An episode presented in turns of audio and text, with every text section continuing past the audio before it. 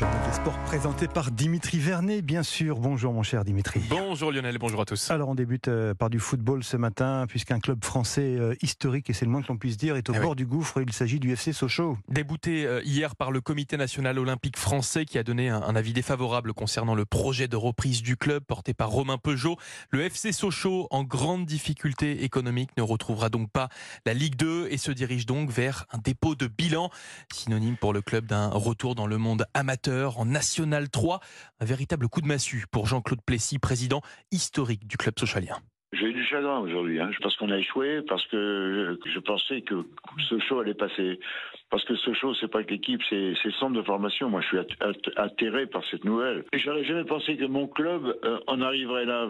C'est comme si euh, on m'avait coupé un membre, moi, franchement. Jean-Claude Plessis, joint pour Europe 1 par Cédric Chasseur. Le Lion est donc presque mort hier soir. Presque oui, car il reste une possibilité pour les Sochaliens. Faire appel de cette euh, décision devant le tribunal arbitral du sport. Le football ce matin, Dimitri, c'est également la Coupe du Monde féminine et le dernier match de poule de l'équipe de France. À midi, très exactement, face au Panama, un match décisif où nos Bleus vont tenter de décrocher leur ticket pour les huitièmes de finale de la compétition. Objectif atteignable en cas de victoire ou de match nul contre cette sélection déjà éliminée. Mais attention à l'excès de confiance malgré la récente victoire sur le Brésil. Nos tricolores ne doivent pas prendre ce match à la légère si elles souhaitent se qualifier. Et ça, la milieu de terrain tricolore Kenza Dali en a bien conscience. Il va falloir faire très attention après euh, une grosse performance. Le plus, le plus dur, c'est de réitérer et pas faire un one shot.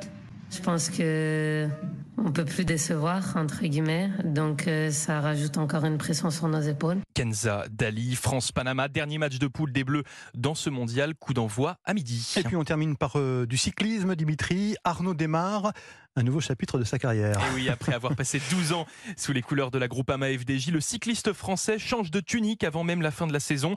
Il s'est engagé hier avec la formation bretonne Arkea Samsic, un changement d'équipe comme une sorte de revanche pour lui, qui a très peu apprécié de ne pas être retenu pour le Tour de France cette année, comme il l'a confié à quelques journalistes en visioconférence. Les dernières semaines ont, été compliquées euh, pour moi à, vivre, pour ma famille. Mais euh, voilà, aujourd'hui je suis là, euh, habillé de, ma nouvelle nouvelle tenue. Je suis fier et, et ravi qu'on me fasse confiance comme ça. C'était euh, la meilleure chose qui pouvait m'arriver pour la fin de saison. Le cycliste triple champion de France Arnaud Desmar, qui évoluera sous ses nouvelles couleurs pour la première fois sur le Tour de Leuven en Belgique. C'est le 15 août prochain. Merci, c'était le journal des sports de Dimitri Vernet.